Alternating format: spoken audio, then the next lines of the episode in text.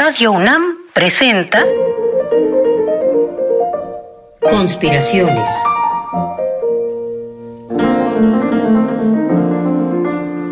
Bitácora de un admirador de Balzac. Por Otto Cázares.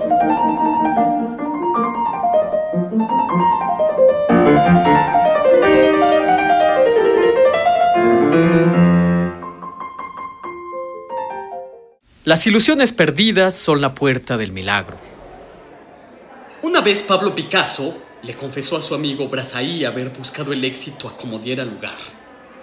Se lo confesó a su amigo, que era fotógrafo, y que después publicó un libro de conversaciones con el artista. ¿Por qué dejarle el éxito solo a los pintores de éxito? preguntaba Picasso. Yo quería demostrar continuaba el pintor de las señoritas de Aviñón, que se puede obtener el éxito contra viento y marea. Es curiosa esta búsqueda incansable del éxito, sobre todo en alguien que solía decir, yo no busco, encuentro. Con toda seguridad, Picasso, que era desde luego un gran lector, leía a Friedrich Nietzsche cuando, entre comillas, se le ocurrió su célebre frase, yo no busco, encuentro.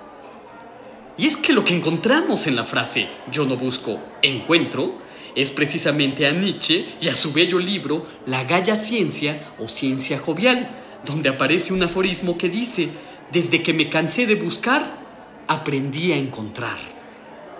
Hay algo muy curioso y al mismo tiempo muy bello de observar con respecto al libro de Nietzsche, La Galla Ciencia, y es que el libro tiene un subtítulo que es Canciones del Príncipe Vogelfrey, es decir, Canciones del Príncipe Palabras Libres. Como en otras de sus obras, Nietzsche experimentó con una filosofía completamente atada a la vida y al mismo tiempo expresada de una manera inaudita.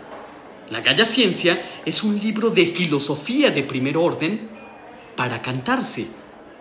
Esa filosofía debería poder ser danzada incluso. Por eso el príncipe Palabras Libres, que es el seudónimo de Nietzsche, es un trovador que trovea sus canciones filosóficas. El verbo trovar tiene, además del significado que conocemos de cantar, el de encontrar. En francés, trouve significa eso precisamente, encontrar. Yo no busco encuentro, decía Picasso, probablemente después de haber encontrado la galla ciencia de Nietzsche, donde encontrar es también cantar. Pero volvamos a nuestro tema. Incluso un pintor afortunado como Picasso puede tener éxito.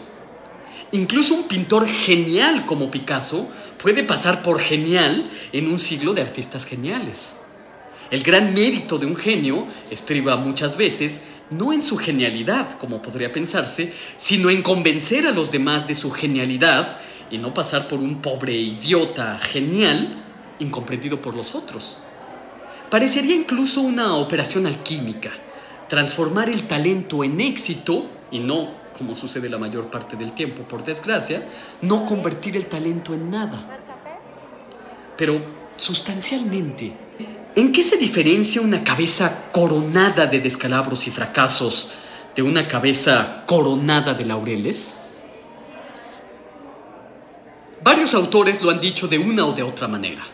El éxito no es más que un malentendido.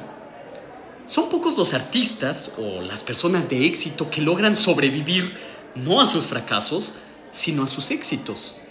Incluso yo podría asegurar que conozco artistas que no han logrado sobrevivir a sus terribles periodos de éxito. Son pocas las personas que no estarán rumiando sus éxitos hasta en el más patético punto de sus existencias, cuando no hay nada más lejano que esa fantasmagoría ensoñada que fue el éxito de otro tiempo. Lo que necesitamos nosotros es un arte que nos ayude a olvidar los éxitos.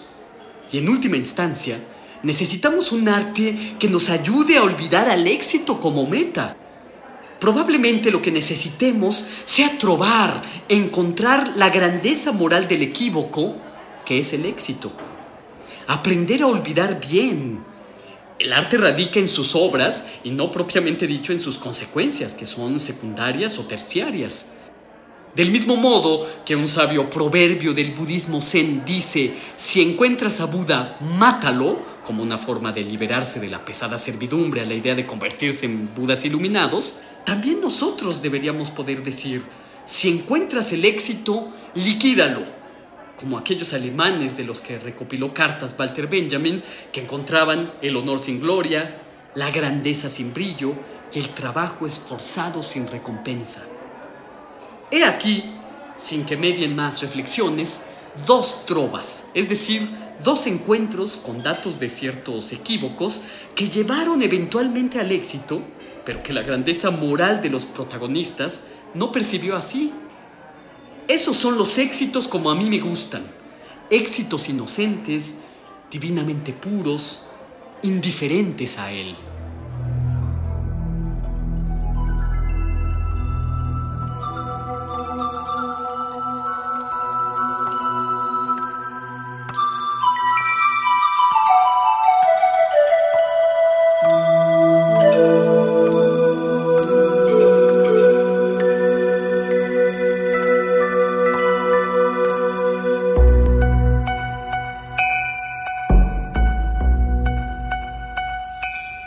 Como se sabe, el budismo zen es esa tendencia del budismo a la que además del desapego hacia las cosas, se les unen el humor, cuando no la sabia irreverencia.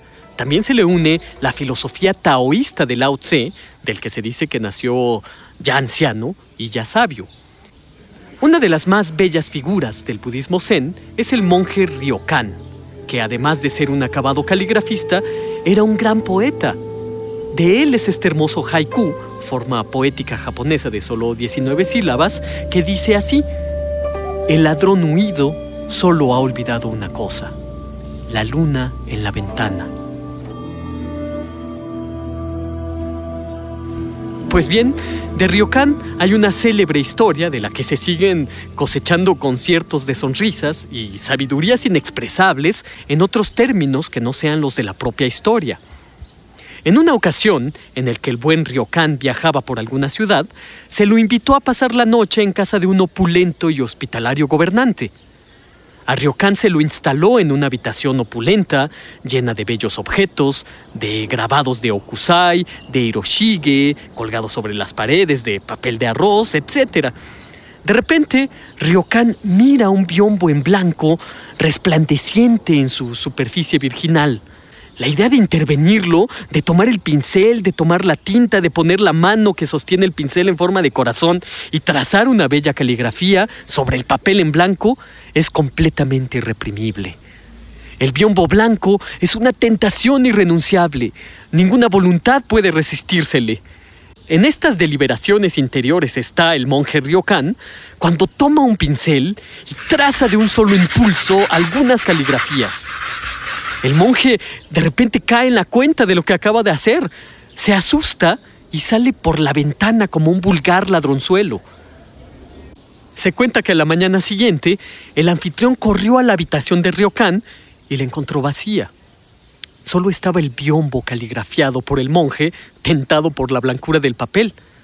A todos les pareció tan hermosa la caligrafía del monje Ryokan que todos hubieron de consensuar que el biombo solo estaba allí esperando a ser intervenido por una mano propicia. Quisieron buscar al monje para colmarlo de agradecimientos y bendiciones, pero el monje escapaba a toda prisa por los bosques y de tanto en tanto volteaba sobre sus hombros para ver si nadie le perseguía. Este éxito artístico del monje Ryokan es justo como los que a mí me gustan, puro en su tentación, un puro triunfar con un gesto irreprimible, con un gesto insoslayable.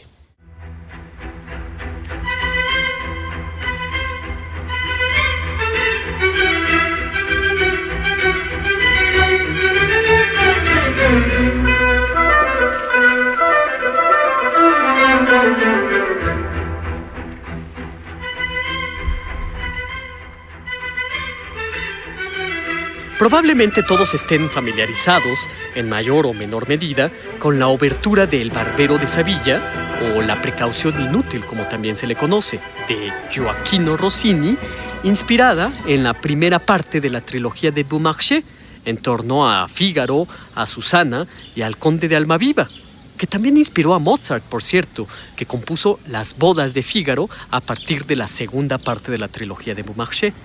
Pues bien, para continuar con nuestro tema de la grandeza moral del equívoco, que es el éxito, permítanme recordar la noche del 20 de febrero del año 1816, fecha del estreno del Barbero de Sevilla.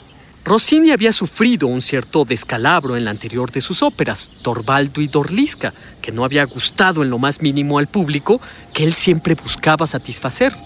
Estaba, por lo tanto, tan lleno de temores, tan lleno de inseguridades, manteniendo despierta la posibilidad de que su obra recibiera de nueva cuenta rechiflas y reclamos, que Rossini decidió no presentarse en el teatro la noche del 20 de febrero.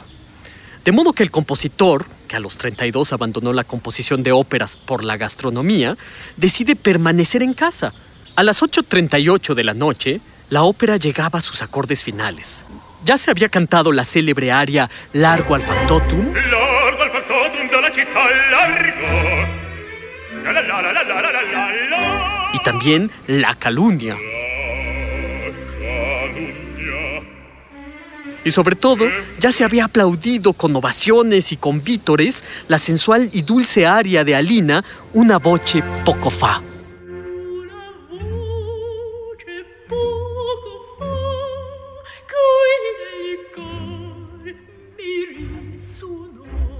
Cae el telón en el teatro a las 9 con 10 minutos de la noche. Y el público se pone en pie, grita ¡Vivas! ¡Viva Rossini! ¡Levantémoslo en hombros! ¡Viva el cisne de Pesaro! ¿Y Rossini? Rossini no está en el teatro. Vamos por él a su casa. Rossini, que ha terminado de comerse las uñas en casa, de repente ve una turba aproximándose a su domicilio. Es tanta la angustia del compositor que piensa que seguramente van a lapidarlo. Rossini toma una silla y la arroja contra la ventana, de la que salta como un hábil ladrón con sus 105 kilos de peso. El gran glotón olvida la lasaña en la mesa y aún regresa por el platillo y vuelve a escapar como Ryokan por el espeso bosque.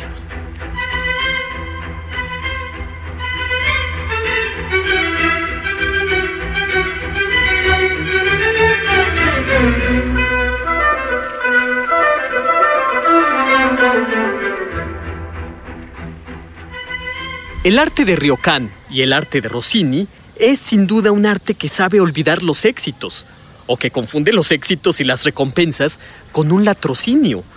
Esa es la grandeza moral de un equívoco artístico. Ryokan y Rossini han perdido por completo la esperanza de que sus obras merezcan recompensa y aplausos, y todo lo que les sucede, por lo tanto, el inesperado éxito precisamente, vuelve a tener el carácter de sorpresa.